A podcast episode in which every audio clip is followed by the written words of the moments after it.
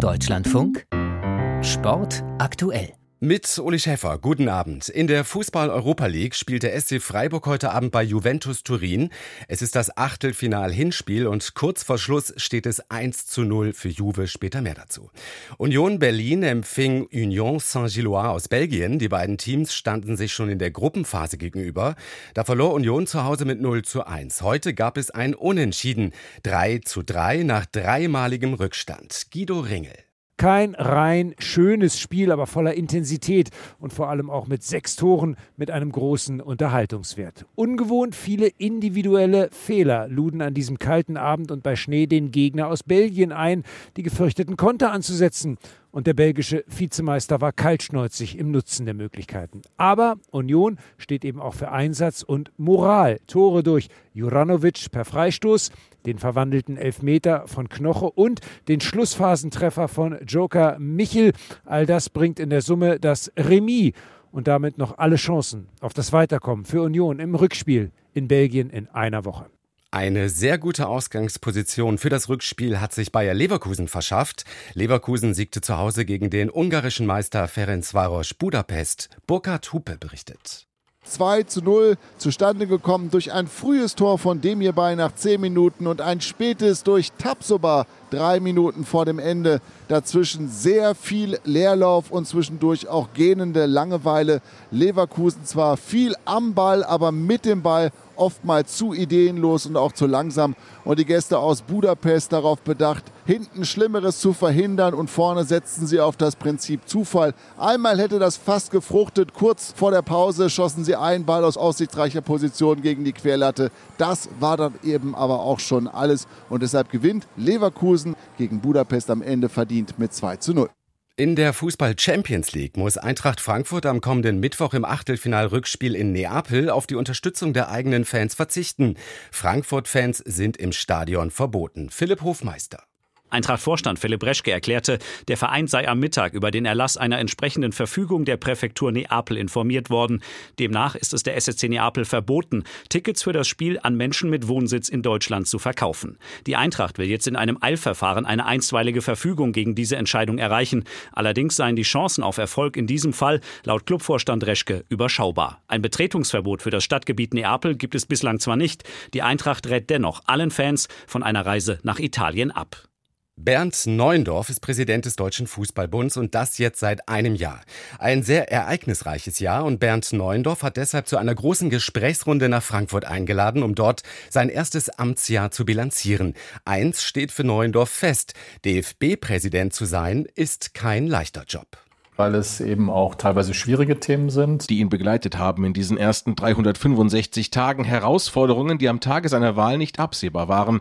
Der Ukraine-Krieg zum Beispiel mit all seinen Folgen auch für den Sport, Stichwort Strom- und Gaspreise. Oder das schwache sportliche Abschneiden der DFB-Elf bei der letzten WM, die dadurch fehlenden, aber dringend benötigten Einnahmen. Das Thema Katar und die One Love-Binde ganz allgemein. Sicherlich, das war in Katar ein bisschen ruckelig, das räume ich auch gerne ein. Ruckelig auch das, was er an Altlasten übergeben bekam von seinen Vorgängern. Unterm Strich Strich aber ein Jahr, in dem die fröhlich leuchtenden Farben überwogen haben, in dem er den DFB in insgesamt deutlich ruhigere Fahrwasser gesteuert hat, sagt Ben Neundorf. Das ist zumindest die Rückmeldung, die ich bekomme von Sponsoren, auch von ganz normalen Fans, ehrlich gesagt. Der Präsident sitzt da im Klassenzimmer der DFB-Zentrale mit auf die Stirn geschobener Brille und redet gar nicht oberlehrerhaft, sondern ruhig und teilweise sehr offen über die Herausforderungen seines Jobs, die nicht immer einfachen Gespräche mit der Politik und auch das momentan sehr schwierige Verhältnis des DFB DFB zur FIFA? Wie laufen Entscheidungsprozesse innerhalb der FIFA? Wie geht sie äh, diese Prozesse an? Das sind Fragen, die nicht transparent genug sind, wo wir nicht wissen, wie kommen bestimmte Entscheidungen zustande. Das zählt vor allem für Gianni Infantino, den FIFA-Präsidenten, der kommende Woche mangels Gegenkandidat wohl wieder gewählt wird, voraussichtlich ohne die Stimme des DFB. Im Moment wäre eine Zustimmung mehr als schwierig. Deswegen aber gleich in die Fundamentalopposition gehen will Neuendorf nicht. Er steht für Dialog, kritisch, wenn nötig, aber eben Dialog. Dialog? Man muss einfach versuchen, äh, diesen Dialog zu suchen mit Gianni Infantino. Wenn wir Veränderungen erreichen wollen, dann müssen wir versuchen, ganz normal und diplomatisch miteinander umzugehen. Und dann glaube ich auch, dass wir an der einen oder anderen Stelle Erfolge verbuchen können und in unserem Sinne auch Schritte vorankommen.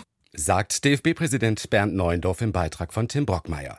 Dass Infantino nächste Woche wiedergewählt wird, ist sicher, denn er hat die Unterstützung zahlreicher Verbände, unter anderem von Aruba, einer kleinen Insel im Karibik. Der Präsident des Fußballverbands von Aruba, Egbert Lackle, hat sich in unserem aktuellen Players-Podcast positiv zu Infantino und der FIFA geäußert, weil sie gerade die kleineren Verbände gut behandeln. We're moving in the right direction with FIFA they understand that and then they're willing to sit down with us. Okay, how can we help you here? Sie verstehen uns und setzen sich mit uns zusammen. Und dann bieten sie Hilfe an. Die Unterstützung ist besser an die Bedürfnisse der Verbände angepasst. Specific needs of each association sagt Egbert Lackle, der Präsident des Fußballverbands von Aruba, in unserem Players Podcast. Den gibt's überall, wo es Podcasts zu hören gibt oder auch in der DLF Audiothek. Infantino kann sich seiner Wiederwahl jedenfalls so gut wie sicher sein und er hat jetzt auch einen juristischen Erfolg erzielt, denn die Ermittlungen gegen ihn im Zusammenhang mit der Nutzung eines Privatjets statt eines Linienflugzeugs wurden laut Schweizer Bundesanwaltschaft eingestellt. Der französische Fußballverband hat sich von der Trainerin der Frauennationalmannschaft Corinne Diacre getrennt. Als Grund gab der Verband einen unüberwindbaren Bruch mit den Kaderspielerinnen an. Tamara Keller. Diese Kluft hat einen Punkt erreicht, an dem es kein Zurück mehr gibt und der den Interessen des Nationalteams schadet. So beschreibt der französische Fußballverband die Differenzen zwischen den Nationalspielerinnen und Corinne Diacre in seinem Statement. Diese Kluft war Ende Februar öffentlich geworden. Vier Leistungsträgerinnen, angeführt von der Teamkapitänin Vandy Renard, traten offiziell wegen Differenzen aus dem Team zurück. Keine der Spielerinnen nannte in ihren Social-Media-Statements Diacre beim Namen. Doch trotzdem war für die Öffentlichkeit sehr deutlich ersichtlich, dass Diacre gemeint war.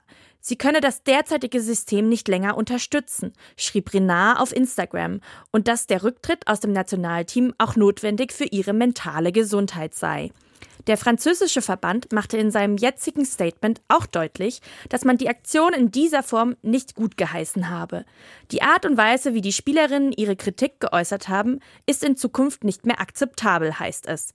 Eine Nachfolgerin oder ein Nachfolger für Diakre steht noch nicht fest.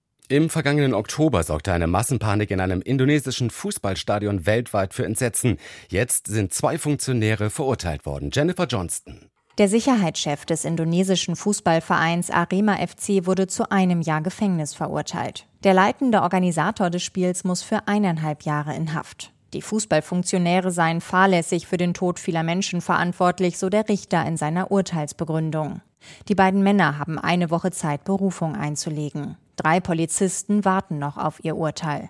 Vor gut fünf Monaten im Oktober vergangenen Jahres waren nach einer Heimniederlage des Clubs Arema FC hunderte wütende Fußballfans aufs Spielfeld gerannt. Die Polizei feuerte Tränengas in die Menge, auch auf die vollbesetzten Tribünen. Daraufhin brach im Stadion in Ostjava eine Massenpanik aus. 135 Menschen starben, darunter viele Kinder. Es war eine der schlimmsten Stadionkatastrophen der Fußballgeschichte. Der Weltfußballverband FIFA verbietet den Einsatz von Tränengas bei Fußballspielen. Die Hinterbliebenen fordern fast 4 Millionen Euro Schadenersatz. Benedikt Doll hat beim Biathlon-Weltcup in Östersund das Einzelrennen gewonnen. Lars Becker berichtet. Benedikt Doll hat die Gunst der Stunde genutzt. In Abwesenheit von Dominator Johannes Tinjes Bö und vier weiterer Corona-infizierter Top-Biathleten gewinnt Ex-Weltmeister Doll das 20 Kilometer Einzelrennen in Östersund nach einer herausragenden Leistung souverän. Die Voraussetzung für Dolls ersten Weltcupsieg der Saison vier schnelle und vor allem fehlerfreie Schießeinlagen. Als einziger Starter blieb Doll ohne Strafminute. Es war irgendwie wie so ein Trainingsschießen. Ich habe kaum gewackelt und konnte ganz ruhig meine Schüsse absolvieren und ich glaube, das absolute Highlight heute war es für mich das erste Mal 4x0 in einem Weltcuprennen. Philipp Navrat und Roman Rees belegten zudem die ausgezeichneten Ränge 4 und 5. Zuvor hatte Denise Hermann-Wick im Frauenrennen über 15 Kilometer ebenfalls einen Podestplatz geholt. Die Sprintweltmeisterin von Oberhof belegte mit einer Strafminute Platz 3 hinter den beiden fehlerfrei schießenden Italienerinnen Dorothea Vira und Lisa Vitozzi. Vanessa Vogt rundete als Sechste ein starkes DSV-Mannschaftsergebnis ab. Juventus Turin besiegt den SC Freiburg in der Europa League 1 zu 0. Philipp Sommer. Ein Weltmeister machte den Unterschied zwischen Juventus Turin und dem Sportclub Freiburg. Angel Di Maria, der argentinische Weltmeister, mit dem Tor des Tages in der 53. Minute für Juventus Turin beim 1 zu 0 Erfolg von Juve gegen einen tapfer kämpfenden Sportclub Freiburg. Juve, die bessere Mannschaft mit guten Chancen in der ersten Hälfte. Drei, vier Mal musste Marc Flecken parieren. In der zweiten Hälfte, vor allem nach dem Rückstand, Freiburg besser und sogar mit einem Tor von Lukas Höhler. Das wurde aber zurückgenommen nach gut einer Stunde, weil ein Handspiel vorgelegen hat. Und das war Sportaktuell mit Uli Schäfer.